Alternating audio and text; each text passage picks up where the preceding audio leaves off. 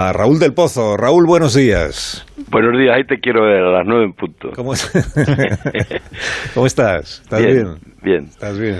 Estás eh, más agudo de vista que nunca, ¿no? Me han dicho. Bueno, ahora veo, veo todo, es lo malo. Es todo. Pero eres capaz ahora que te han... Eres capaz de ver el futuro, por ejemplo. Sí, sí, sí. Bueno, yo tenía un amigo que, que, creí que se parecía a Montgomery Cliff, me decían qué guapo es, y, y de pronto, eh, cuando lo vi de verdad, tenía en la, la, nariz un pimiento morrón.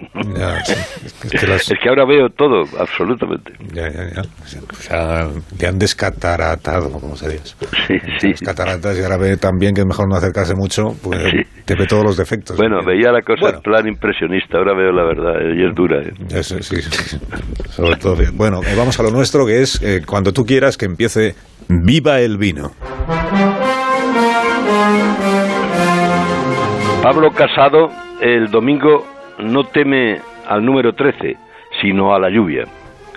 Planteó las elecciones como un paseo a caballo, a caballo y ahora teme que no haya paraguas para la abstención.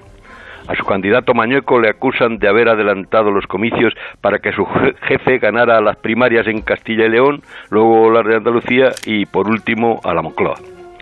Los candidatos se retrataron con vacas y remolachas, por donde cabalgó el Cid, en la cuna del parlamentarismo, el puño de la espada que conquistó el mundo e hizo España, hizo España su vino y su palabra.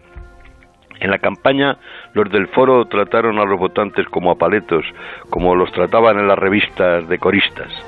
La excepción fue Pablo Iglesias, que citó la Eneida de Virgilio en latín para decir la famosa frase: No os fiéis de los griegos, incluso si traen regalos. La mayoría absoluta que soñaba Génova no parece clara y tuvieron que ceder y si tuvieran que ceder la presidencia de las Cortes y la vicepresidencia del gobierno a vos, el futuro de Casado se complicaría, podría ser negro. Por eso Mañueco declaró que antes de gobernar con vos volvería a convocar elecciones. Participó en los mítines la estrella del cine mudo, pero no habrá ayusazo. El resultado está en las rodillas de los dioses y en las nubes. Todo depende del tiempo y también de los votos de la España vacía.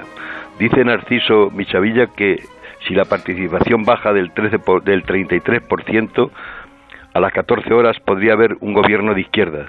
Se va a saber a las 2 de la tarde quién gana las elecciones. Brindemos, querido Carlos, con el buen vino que cantó hace 800 años Gonzalo de Berceo en La Rioja por los racimos que están en las gárgolas de las catedrales y en la ribera de los ríos. Y viva el vino.